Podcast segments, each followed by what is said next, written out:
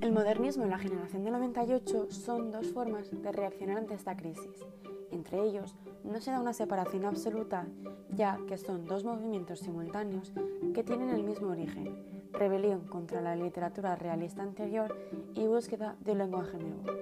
Autores como Antonio Machado o Valle Inclán pueden parecer noventachistas o modernistas según la obra que se lea de ellos.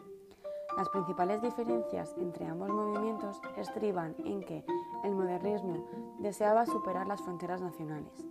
Su literatura era una literatura de los sentidos, del color y su lenguaje era minoritario. En cambio, para los escritores del 98, su mayor preocupación era España.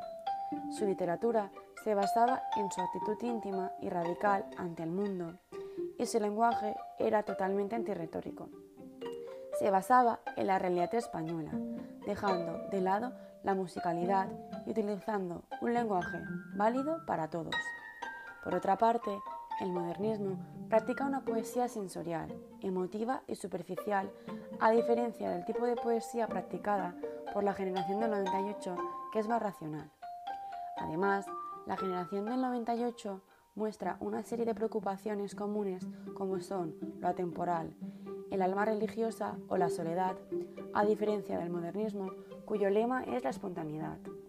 Por último, el modernismo se caracteriza por estar influenciado tanto de su Sudamérica, por parte especialmente de Rubén Darío o desde Francia, por el parnesianismo, a diferencia de la generación del 98 que se encuentra influida por la filosofía germánica por parte de personajes como Nietzsche o Schopenhauer.